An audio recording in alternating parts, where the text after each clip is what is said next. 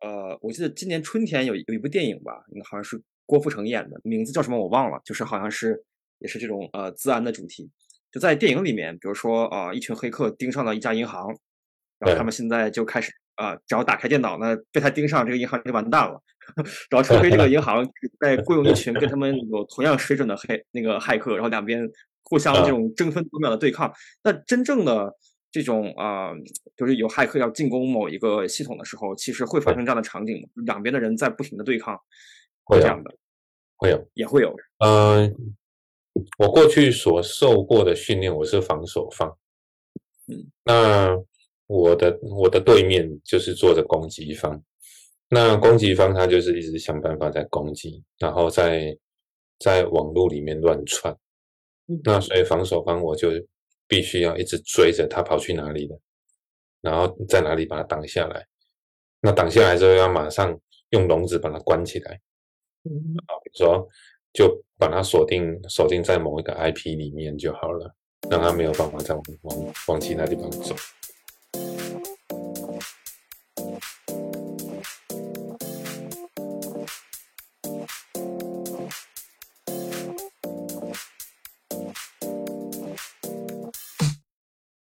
好，我是 Maggie，欢迎收听 Cutling 路边漫谈。这是一档谈论 Cutling 相关资讯的中文 podcast，由上海 Cutling User Group 组织者宇昂，还有 Cutling 开发者 Maggie 和 JetBrains 技术传道士盛佑共同主持。除了介绍两岸三地 Cutling User Group 技术社群的活动信息以外，还会邀请各地 Cutling 开发者一起来聊聊 Kotlin 应用场景。今天在录制现场，除了我以外，还有宇阳。嗨，大家好。嗯，今天生又有事情休息喽。然后这一期呢，我们就来聊一点比较不一样的，呃，自然关于自然的议题，最近非常的热门。所以我们今天非常高兴的邀请到来意数位科技 CTO 张家显来到我们的节目现场。Hello，各位好。那我们先请向呢来做一个简短的自我介绍。OK，啊，各位好，啊，我叫向，我来自来意数位科技。那呃，我们公司主要都是在做这个身份认证，也就是呃跟 identity 相关的这个领域。那整个其实，在台湾或者呃以及欧洲、美国，大概已经耕耘了大概差不多十一年。那其实这十一年里面，我们就见证了整个资讯安全的呃一个知识，或者是这样的一个认知的一个发展。那所以啊，就是这也是促使我一直担任，就是呃一直待在这个身份认证这领域的其中一个原因。那因为我过去是专门在做这个 IC 设计这个领域的 PM。那我过去是在做这种 smart car 跟 smart car reader，也就是晶片卡。那这一块的话，其实跟自然也都有相关。那所以我就从硬体跨入了软体的这个领域。好，以上是我的简短的一个介绍。我们知道，治安的议题是最近各年、最近几年哦，非常非常热门的一个议题哦。然后包括说，在二零二一年的时候，金管会有公布说，要将一千八百家上市柜的公司区分成三个等级。然后呢，大概第一级规定的有一百一十三家，包括资本额一一百亿以上的公司哦。在第一年，呃，在前一年呢，属于台湾五十指成分的那个公司。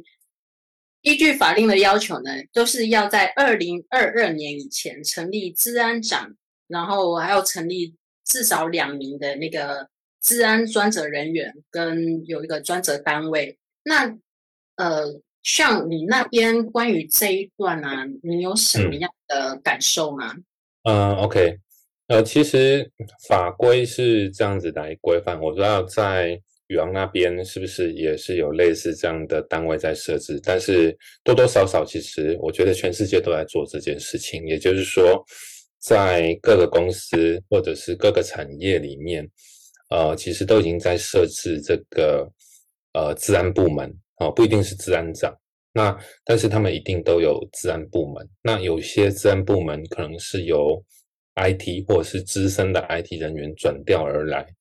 那因为其实治安会从网络到呃整个架构，再到整个应用城市的开发等等都有相关。那所以在台湾的这一块发展，其实台湾的监管会会去会去规定这些，其实就是呃，其实台湾会呃在 IT 领域它其实发展的还挺快的。好，那但是国际间的这个供给也越来越多。这是我们看到的一个现象，比如说，呃，像我们所熟知的一些前端的 framework，好了，我们一定会去引用很多前端的这些元件、这些套件进来。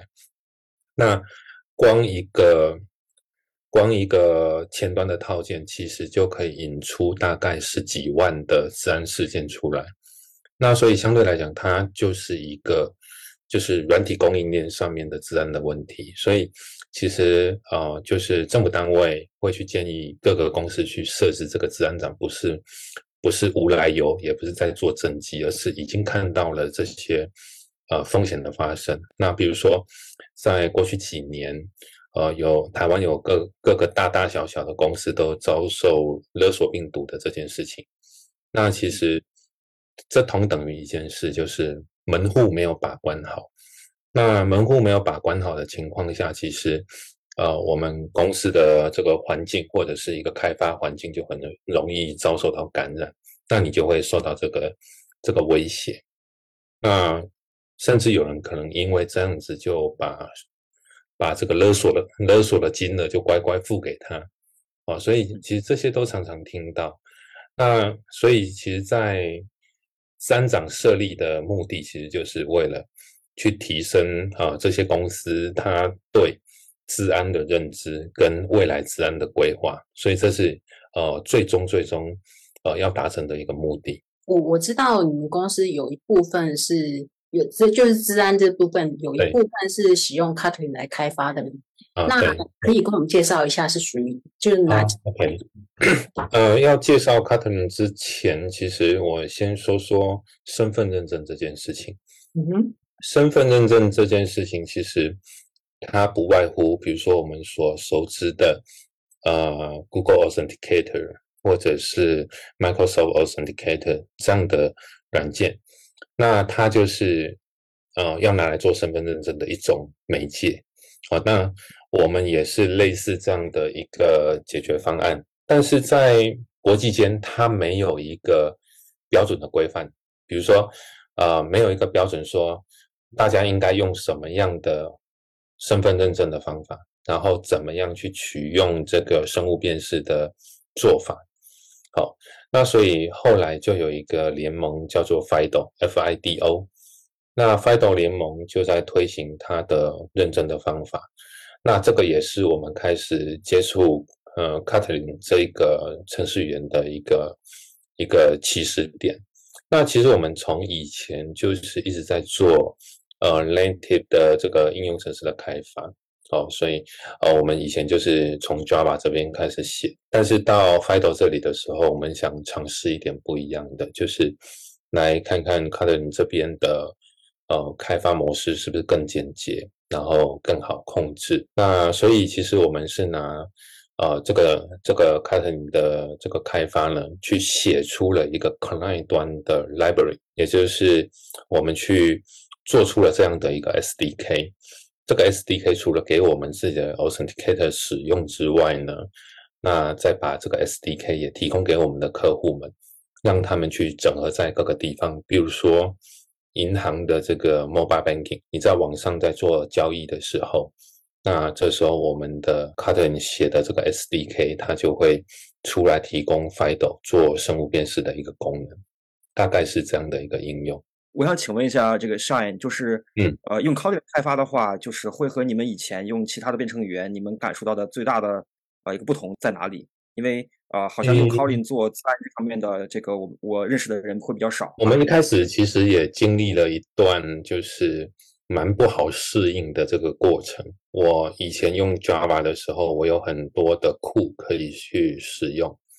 那但是我当我转换到新的那个 Kotlin 这边的时候，那我的库可能要重新的去设备，比如说，呃，我怎么样做到，呃，就是加密或者是呃 digital signing 哦，数位签名这一块的，或者是一些密码学的的动作等等，那我应该引用哪些库？那所以其实我们很欣赏，就是从 Java 转到转到 c u t l i n 这边的时候，呃，它的速度确实变快了，整个城市码变得。蛮干净的，哦，就是简简单易懂。那整个的库在引用上其实都非常的方便，非常的快速。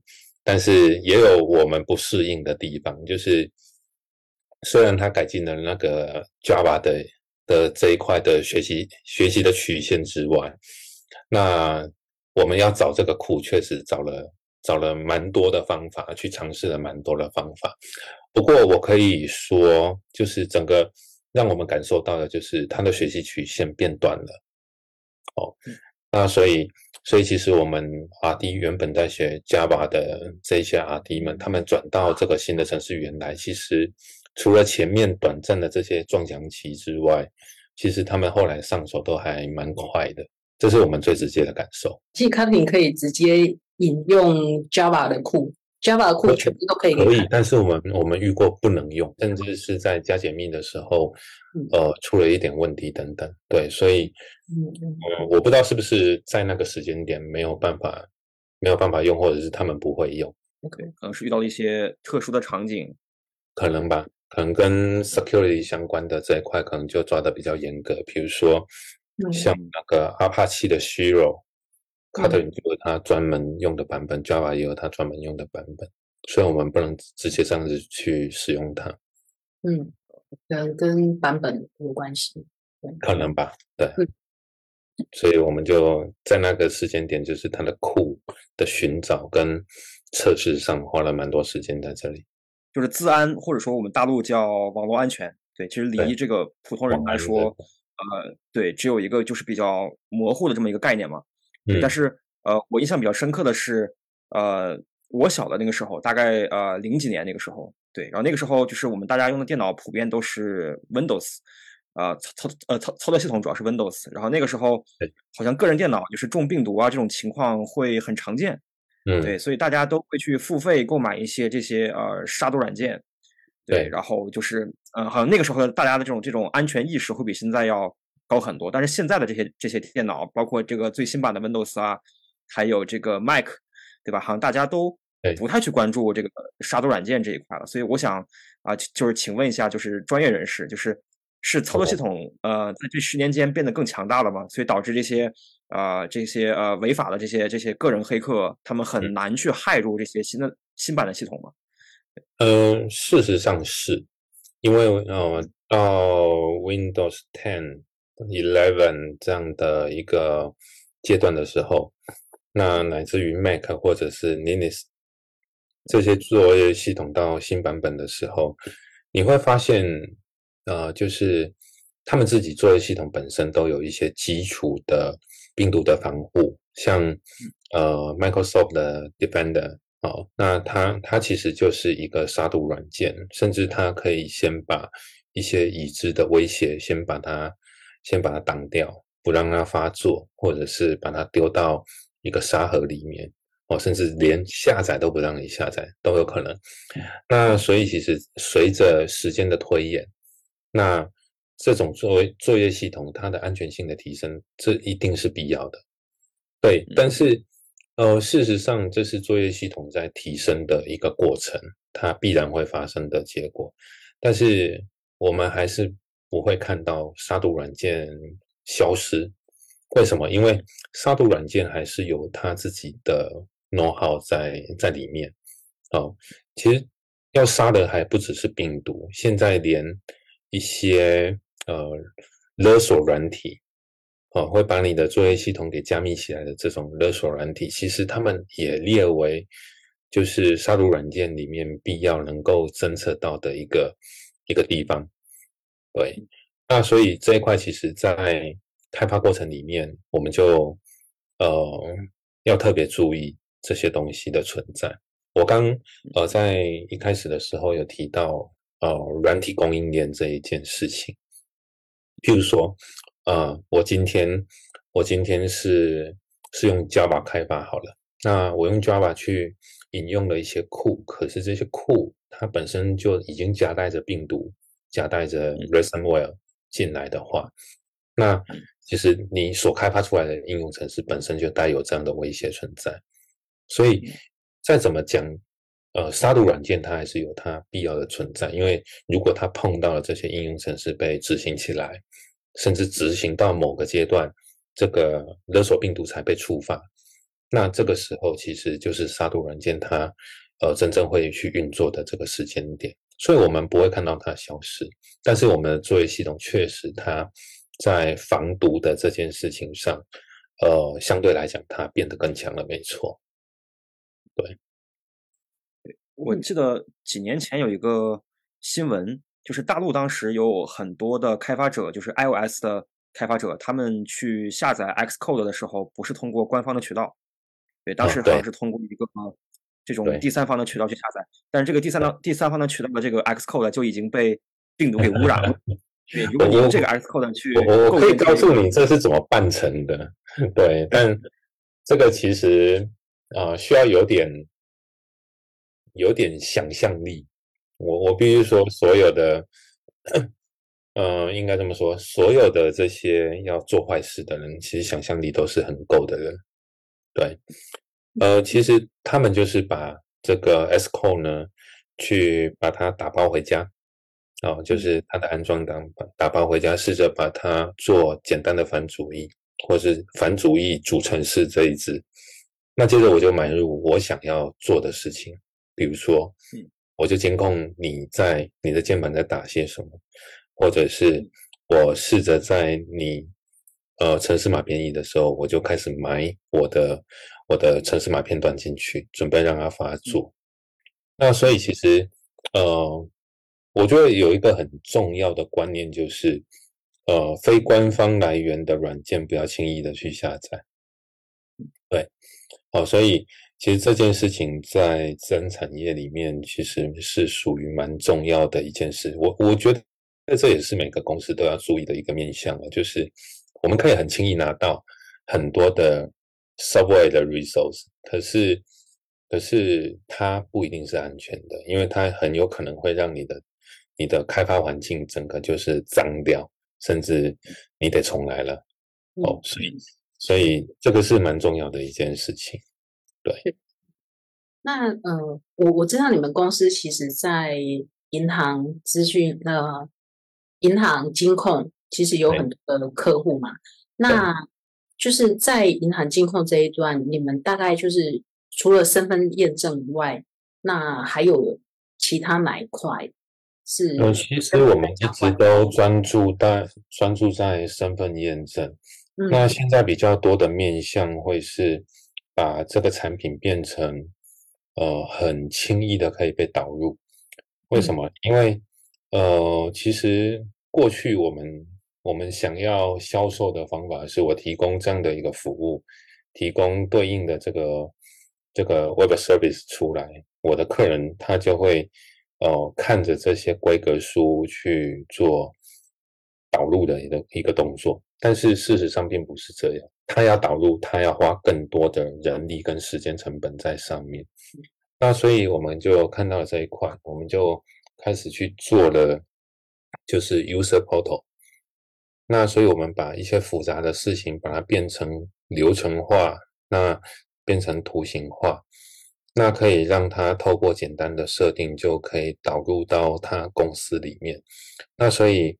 现阶段我们做到的一件事情就是，我们依然在身份认证这件事情上，但是我们渐渐的会把身份认证跟你的账号管理，跟未来呃，未来其实大家会有个场景叫做没有密码 （passwordless） 的这个应用。好，那我们就利用我们设计好的这些软件。那放到公司里面，所以我们可以很快速的让它的 VPN 或者是它的一些防火墙的应用，Single Sign-On 的应用，乃至于 Office 三六五或者是呃我们 VMware 的这个 Portal，马上就可以导入一个身份认证的的的加强。所以其实我们一直都在做这一块。那未来的话，我们的想法是把这些东西都把它云端化。那云端化其实整个使用起来就会呃非常的方便了。嗯，对，在中国大陆也有一个产品叫 o s i n o s i n 它其实也做得很好。对，可惜可惜是我们在台湾没有机会用到它。哦，对，所以是没有。就是在台湾市场销售是吗？不是，不是销售关系。说光注册我们就注册不了，因为它还是需要需要大陆的门号。哦，对，就就是我们有微信，并不并没有办法去完整的注册它，它还是需要大陆实名制，是因为实名制的关系吗？实名制都是实名制。对，那因为 O 型 O 型在 O 型在大陆这边，其实他做的。挺棒的，而且我们大概知道他的目标是指向了美国的一间公司叫 OTA，哦，那所以它的功能我们都觉得很棒，这也是我们台湾这边这个 authentication 这个 MFA 的产品要走向走的一个一个方向，所以大致上会是会是这样的一个做法。接下来，呃，在 mobile mobile 这一块，其实。我们 Clean 的一个导入其实会越来越多，这我不会演。为什么？因为，嗯，以前期来讲，我我们这边的工程师大概也训练的差不多，就是他们已经开始熟悉的这样的一个一个开发方式了。那该有的、该撞过墙的，或者是碰过的一些 security 的问题，大概也都解决的差不多。那所以后面大概在 mobile 这块，我们大概就是用这样的一个开发的 language 下去做了。意思就是后续在做那个手持呃手持装置端的，全部都用 Kotlin 下去做开发。对对。刚刚有提到一个就是关于呃 single sign，就你可以介绍一下你们属于你们的那个 single sign 的部分吗？嗯，其实我们的 single sign，呃，它是瞄准的另外一件事情，叫做。Zero Trust，零信任网络的这样的一个方向。嗯，零信任网络其实接下来大家会渐渐更常听到它。那所以这里面会有几个很重要的元素，就是第一个，这个 Single Sign 不再有密码的敲入的这件事情。那所以我们可以把它想象成，就是说我们在入口处只会需要输入我们的账号。那你的密码呢？就是你的这张脸，或者是你的指纹，这个就是等于是你的密码。所以你的个人的 credential 就是你的生物特征。嗯，所以这是这是在走向零信任的时候，在 single sign 这一关第一个会做的事情。那第二个事情是，我们透过这个 single sign 去识别你现在在操作的这一台电脑。是不是我所认可的那一台电脑？所以这里面就会包含几个元素，叫做人跟机器，是不是我公司所认可的？一旦都是认可的，那我这个人才能够在 Single Sign 认证过后，我再去存取，比如说在 Single Sign 后面的这些财务系统，或者是公文系统，乃至于一些 EIP 系统等等。对，那当然，其实后面还有很多，我们甚至跟了跟一些做网络设备的厂商合作，甚至可能未来连那个网络网络通讯这一块都要呃一起做管理。那所以这样子，其实它在整个公司的作业环境上，它相对来讲就会安全。比如说，开发者他就只能去 GitLab server，只就只能去某几台开发机，某几台。呃，build code 的呃 build server 哦，他大概就只能碰到这几个。那其他，当他要去别的一些 OA 的系统的时候，很可能他的它所需要要求的认证是需要非常强的哦，所以其实会做到类似这样的一个管理。这个其实在身份跟跟账号的管理上，其实就是在自然产业里面一直在往前进的一个做法。刚提到的那个零信任，其实它是 FIDO 的其中一个部分嘛？其实你讲反了，其实是零信任里面，嗯，FIDO 只是其中一个认证的手段。我们今天可以不要用 FIDO，我们今天可以用 OTP，它也是、嗯它也是 authentication 的一种方法。我们可以也可以也可以用单纯做设备认证，不用生物辨识，它也是一种认证方法。所以其实这些认证方法到最后都只是成为呃这个是这个这个使用者认证过程其认证过程中的其中一个方法。嗯、我可不可以这样子来说，就是信任它其实是现在治安的一个方方向啊，应该说未来大家想要走，因为像现在我们银行 APP 啊，就是进去你其实都可以使使用生物辨识直接对入了，这些其实都是零信任的其中一个部分嘛。对，其实就像呃微信，微信在做登录的时候也有一些认证的方式嘛，比如说嗯。我们在网页上登录的时候，可能我们我们微信就会有一个认证的的通知出现，那这也是认证的一种方式。嗯，对，那所以其实我觉得它只是认证方法的不同而已。哦，所以所以其实我觉得未来来讲，哦，零信任它会是个趋势，但是它不会马上发生，它是渐渐成型的，它不会马上发生，现在已经在发生了。已经在发生了，但是它不会马上让你有感受到。就是应该说，它现在已经发生了，但是还没有全面实施，可以这样啊对说吗？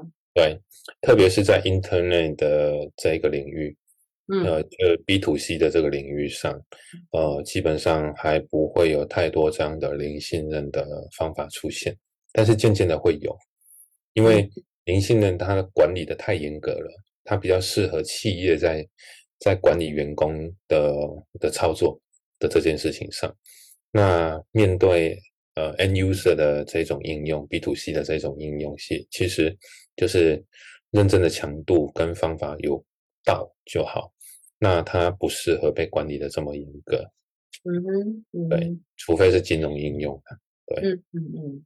所以我们目前大部分看到都属于金融应用这一个需要比较对，严金融金融会走在前面。对那宇阳，呃，我们知道那个携程机票嗯其实也是有一些金流嘛。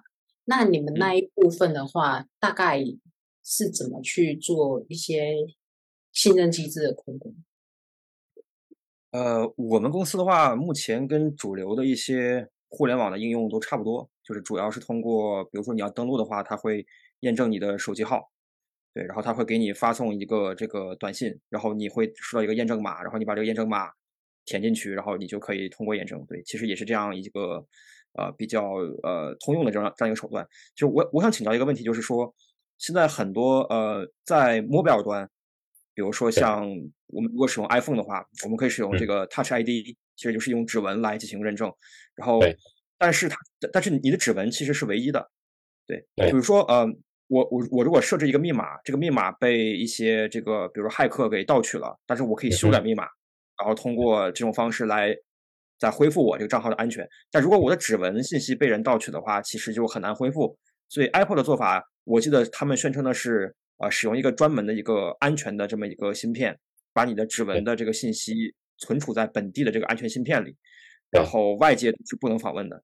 对，但是像个人的这些面部信息，还有这个虹膜这些信息，他们可能嗯是因为需要需要识别嘛，它需要上传到云端或者是呃服务器。对，那对于这些数据，您就是您您您会觉得呃怎样去保护他们会更安全？呃，基本上我觉得要回过头来。探讨一下，就是生物生物特征值，呃，会被窃取的这个问题，大家都很怕自己的生物特征被窃取。其实，其实生物特征就属于各自，在每个国家里面，各自的管理其实都很严格的，特别是美国跟欧洲，他们对这块管理非常的严格。那所以，其实是不要去把你的生物特征变成。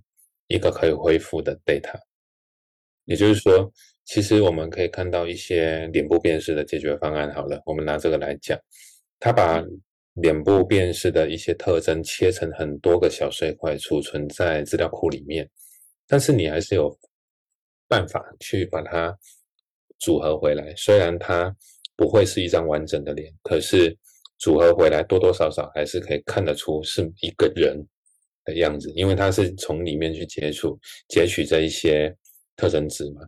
但是在 mobile 这一块里面呢，其实呃，不管是 iPhone 或者是 Google，不管是 Apple 或 Google，其实他们的做法并不是把你的生物特征呃碎片化然后储存起来，而是呃把你的生物特征变成了一把钥匙，变成了一把钥匙。所以其实储存在这个安全晶晶片里面的其实是 PKM 药。所以不是我们的生物特征，哦，所以所以这里面就是 PKM 的应用，说穿了就是生物特征变成变成 PKM 然后做公司要的一个加解密 signature 的一个一个动作而已。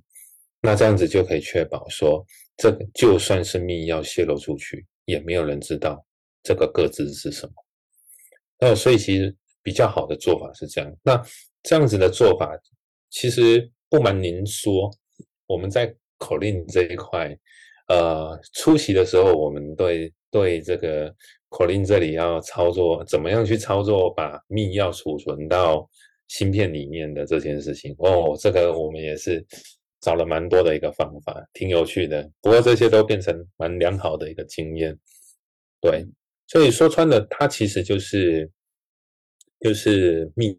钥加解密这一块的应用，在安卓这里的话，其实它也有类似这样的晶片，叫 TEE，那或者是比较新型的手机里面叫做那个 TPM 这样的一个晶片，那它其实就可以产生产生密钥跟验签的一个动作。对，所以呃，回到刚刚宇阳那个问题，就是关于生物特征的储存。来说，呃，基本上还是比较倾向于说使用晶片来去做呃生物生物特征的密钥化。嗯，其实作业系统的 API 都帮你处理好了，所以所以其实像我们透过 Colin 可以去呼叫作业系统这一端的 API 去做这件事情。那因为我们我们自己是在开发这个这个 SDK 这个 library 嘛，所以我们自己对这些密钥的储存方法。跟它的生成方法，其实我们就必须涉猎的更多。这也是我说的前面说到的，为什么我们要一直找一些很特别、专门在 Colin 这边的库来使用的其中一个。嗯，原来。对，嗯嗯，对，因为它会涉及到从作业系统层去操作到这个芯片的这一层。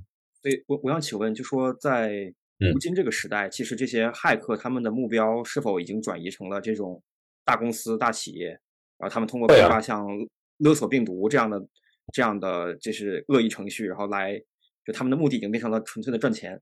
对，因为以前可能就是天才骇客，然后对写一个程序，然后把人害掉，他们会觉得很自豪嘛。对，但现在害掉别人电脑会越来越难嘛，所以说他们去害别人的时候也要考虑一下他的回报能有多少，对吧？所以说是否现在的呃，基本上都是为了为了利利益啊。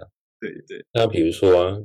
嗯，有些人的邮件可能会收到说，嗯，有一个骇客，他很好心的帮你去侦测了你公司的这个这个某个网站或某个服务有什么样的漏洞，来跟你索取这个这个回扣，这是比较有良心的，就是我主动帮你发现问题，但是你要给我点奖励，这样的一个角度。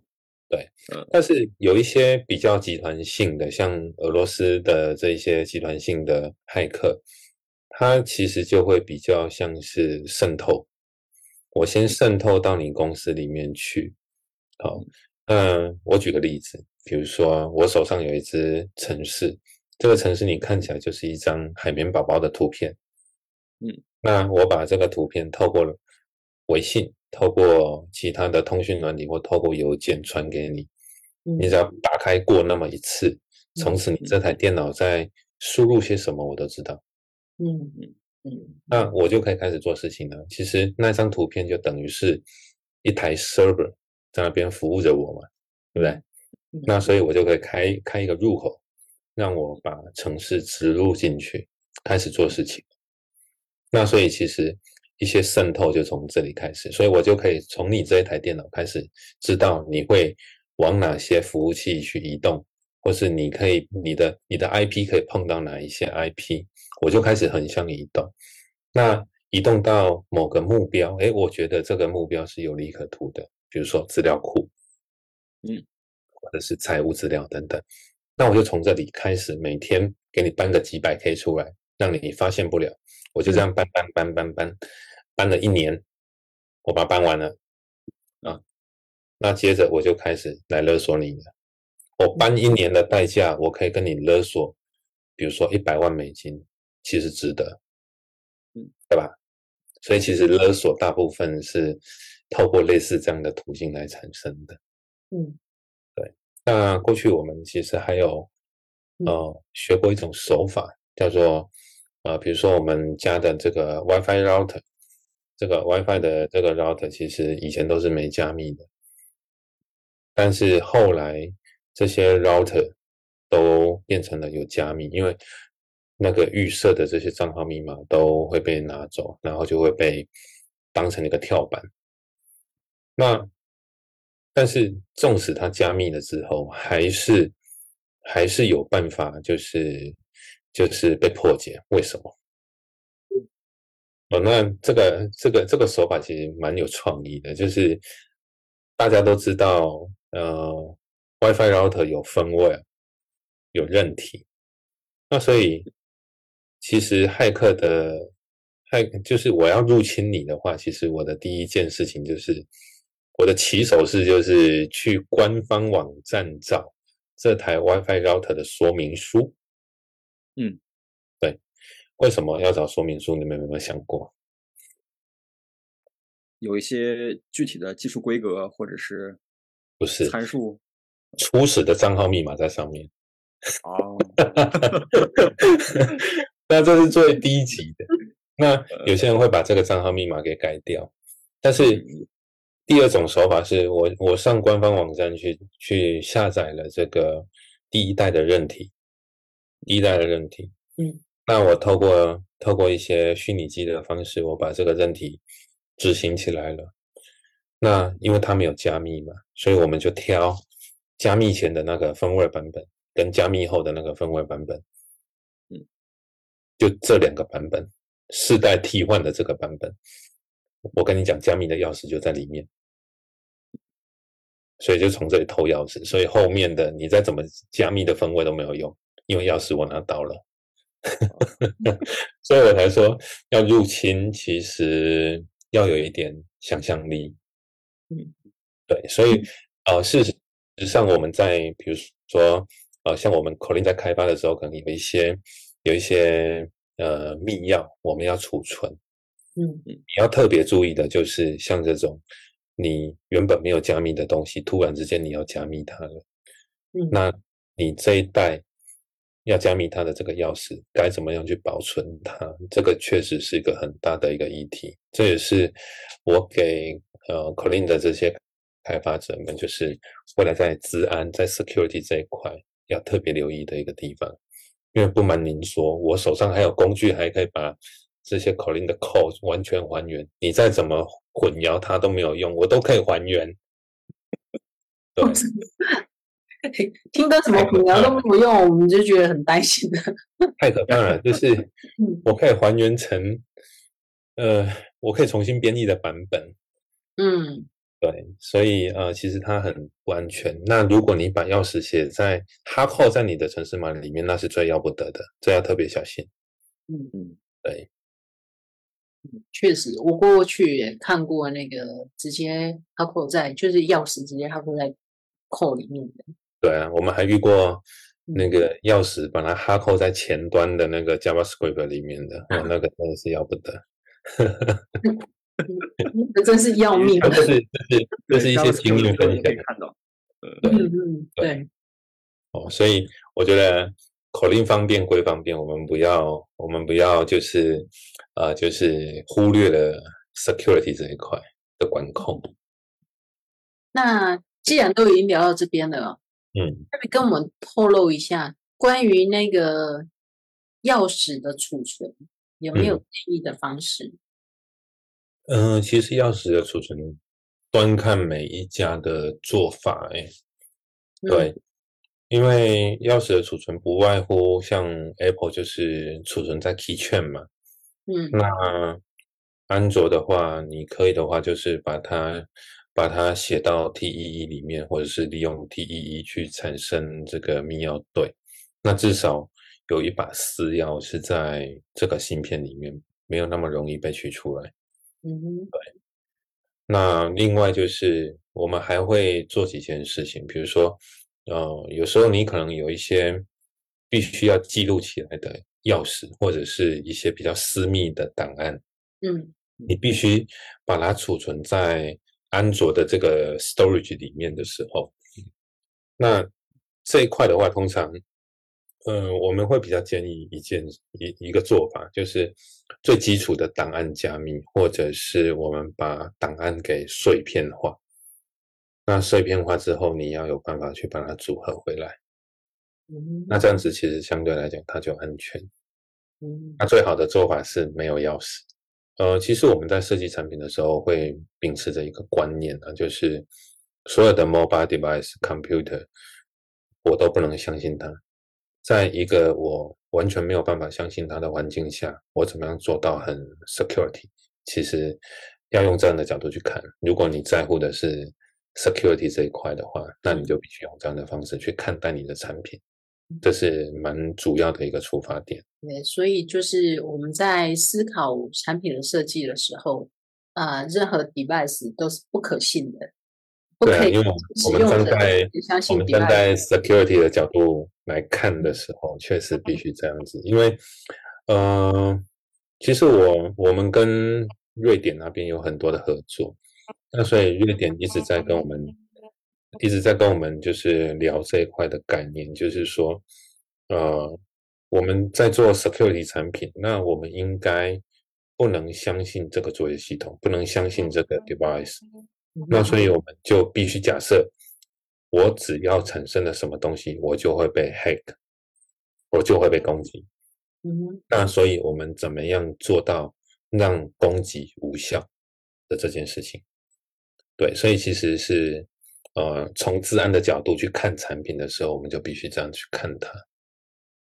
对，嗯不管是哪个应用，比如说我们今天在设计一个聊天产品也是啊，我怎么能相信这个作业系统可以确保我的聊天的内容不会泄露呢？所以我就必须站在这样的一个角度，我就假设它会泄露出去，那我怎么样去保护它？对，那这样子其实如果有办法秉持这样的一个观念的话，其实你在设计产品上就比较不容易在治安上面去遭受到一些威胁或破解。嗯我觉得是观念上蛮不一样的一个做法。确实哦，尤其是做软体的哦，对于治安的部分，我想可能是呃，因为不是做治安领域的，所以其实在考虑产品设计的时候，并不会那么的周全，去考虑到说啊，我所有的 device 都是不可信的这一件事情。没错，没错，没错。所以其实为什么有一开始有治安部门会进来嗯 review 公司的产品，其实就是这么来的。对，嗯对，所以所以呃，不管是在台湾或全世界，其实这些治安部门的人员就是在 review 公司所提供出来的服务或提供出来的产品，那它是不是有达到一定程度的安全嗯啊，或者是能够能够被 challenge 哦，能够被挑战，说它就是安全的。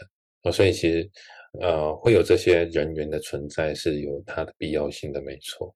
我想请教一下，就是作为一嗯个个人，然后比如假如说我的习惯也非常好，我经常会更换我的密码，对，然嗯后我也会，这比如说我买回来一个路由器，我也会去更换它的默认密码，对，那在这种情况下被这个这个骇客给呃窃取信息或者这种概率很高吗？比如说你像你您刚才讲的，应该挺高的对，其实发发一张这个海绵宝宝的的图片，然后我一点开，然后我就完蛋了，对吧？也很高啊，就是就是，我觉我觉得，我觉得 WiFi 的这个东西，不要被我刚刚那些话吓到。虽然它真的是发生过的事情，那 WiFi 这个东西，它不外乎是想要介入，然后去用你的网络当成一个跳板，它跳去别的地方，让人家抓不到它。那像这种，它就比较不会入侵到你的个人家庭里面去，除非你是很有名的一个名人哦。假设你是林志玲，那我就有兴趣了，对不对？对啊。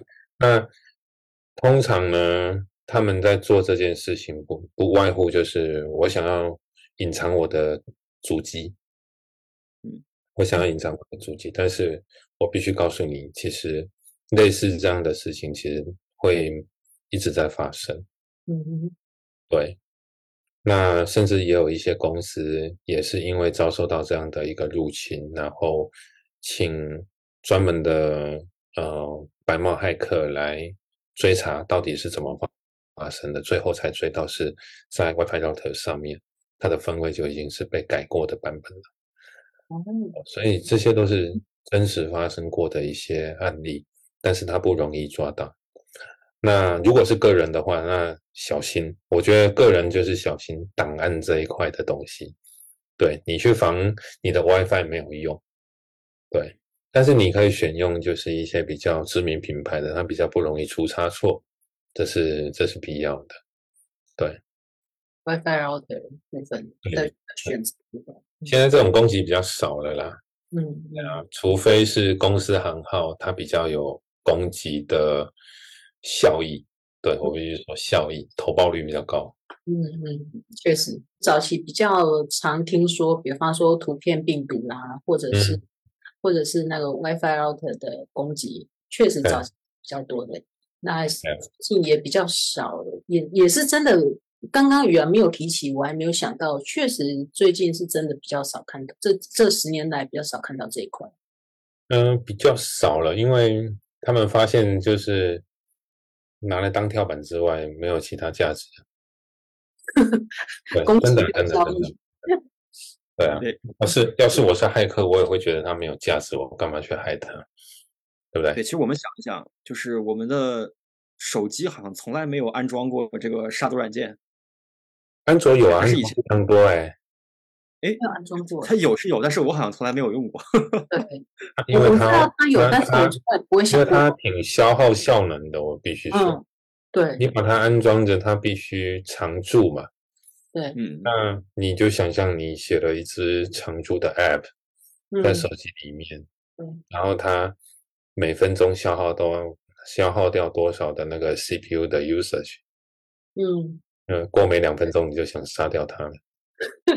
对，宇阳写 Android 嘛，我就知道，我就知道说你你写了一个东西，一个常驻在那里。三不五时读一下，三不五时读一下，网络沟通的时候也读一下，什么时候都读一下。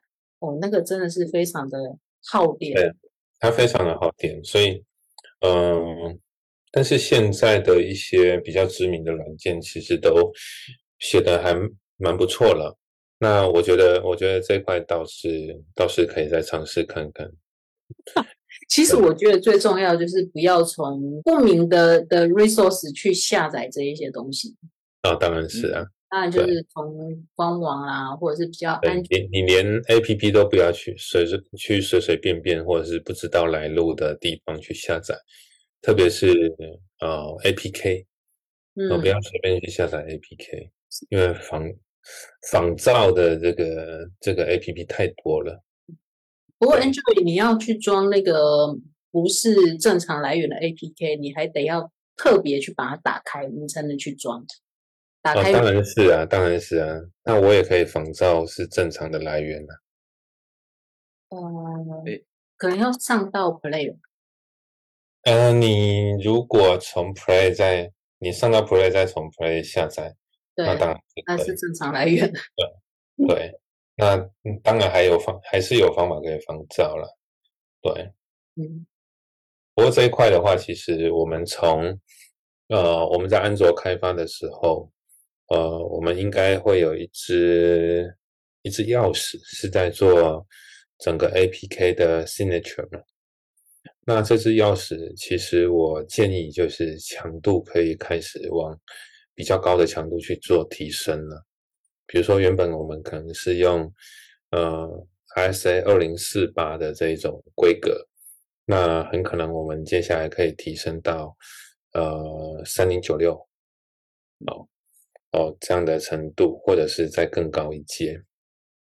那呃这样的强度其实它有助于说你的你的钥匙被破解，或者是呃甚至有一些机会会让你的城市码。或者是你的 APK 被打开的时候，它它的破碎程度会更大，那那相对来讲，它就会更安全一些些。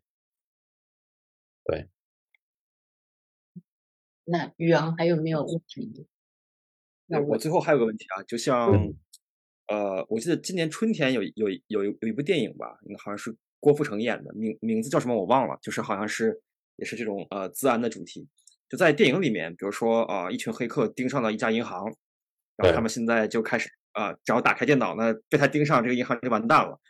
然后除非这个银行在雇佣一群跟他们有同样水准的黑那个骇客，然后两边互相这种争分夺秒的对抗。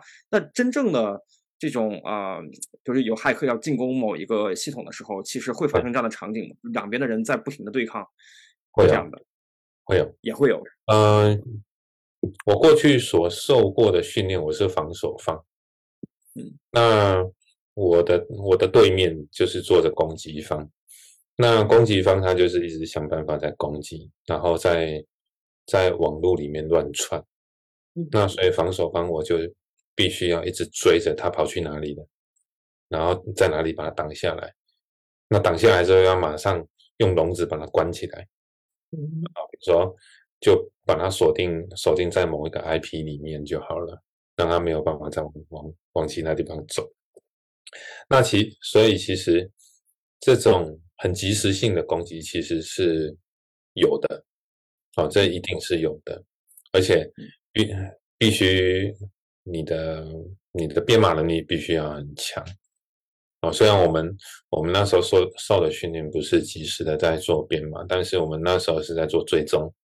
的这件事情，那有一些编码能力很强的是，呃，当这个骇客在做动的时候，他马上赶快用用他的那个那个编码的能力，赶快去弄出一些小工具，然后试着去爆破它，或者是试着去追踪它，这种也有。但是我觉得电影演的都太过美好，不过。因为电影且且这个小工具很可能是四到六小时的事情，那电影里面是四到六分钟的事情。不过电影因为剧情的张力难免啊，会让它更趣味化一点。对啊，对，嗯。不过我我倒觉得就是一个蛮蛮，就是这几年下来的一个建议呢，就是我们不管是从我们 backend 的开发到 mobile 端的开发。嗯，其实有很多治安，我们其实都遗漏掉了。那所以，呃，我是觉得可以未来可以多注意一下这一块。嗯，对。嗯，那我们今天时间也差不多了，非常谢谢向来上我们跟我们分享了非常多关于治安的的资讯哦。对。那谢谢向。不会不会不会，嗯，也期待下次能跟各位分享更多有关 c o l i n 这边的应用。嗯嗯嗯嗯嗯，好的，期待上下次返场。嗯，不 会不会，谢谢。谢谢你们，好，那我们下次见喽。嗯，拜拜。拜拜。拜拜拜拜。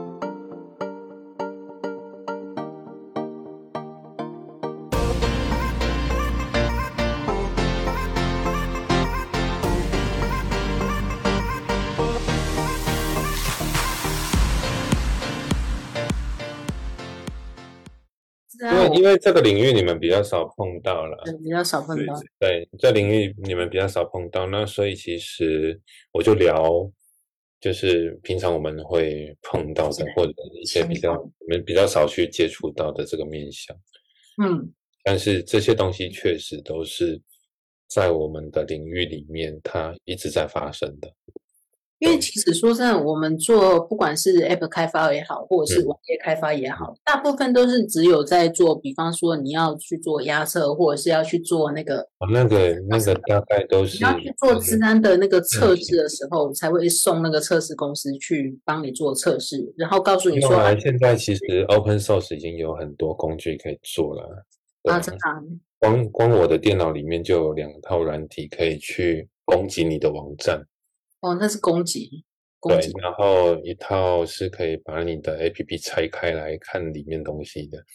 那其实这些本来就是一直都存在的呃一个领域啊。那只是说，呃，我觉得接下来要很注意的是我提到的那个软体供应链。事实上，在这三年呢，软体供应链里面这一些套件，它的它的威胁成长了大概将近三十倍。这是这两三年而已，所以它感染的它感染的速度很快，所以不得不注意。对，软体供应链其实就是我我们我们会选定一个开发的语言嘛，那我们会开始去引用，比如说 C Sharp，我们就引用 DLL，那我们可能用 Golang，我们就去引用了一些 GitHub 上面的库来使用。那这些库是安全的吗？你也不知道，对吧？这叫做这叫做软体的供应链，就是说，呃，你有一些东西是来自于 third party，那这 third party 的东西它本身就已经是遭受了一些威胁，或已经已经被植入了一些东西了。那所以相对来讲就是很容易出事。那所以这块要特别注意就是了，这是未来呃很容易发生问题的地方。因为其实你比较有经验的开发者在选 library 的来源的时候，其实会很注意，就是比方说可能就会选选定几家比较知名的 third party 的开发商。但是你不，但是你不知道你选用的 library，比如说我我举个例子好了，就是我们在 Linux 要安装一个一个城市。那我们下一个下一个 apt get install，嗯，一个软体嘛，对不对？嗯嗯。但是你怎么知道它所依赖的其他的 library 都是安全的呢？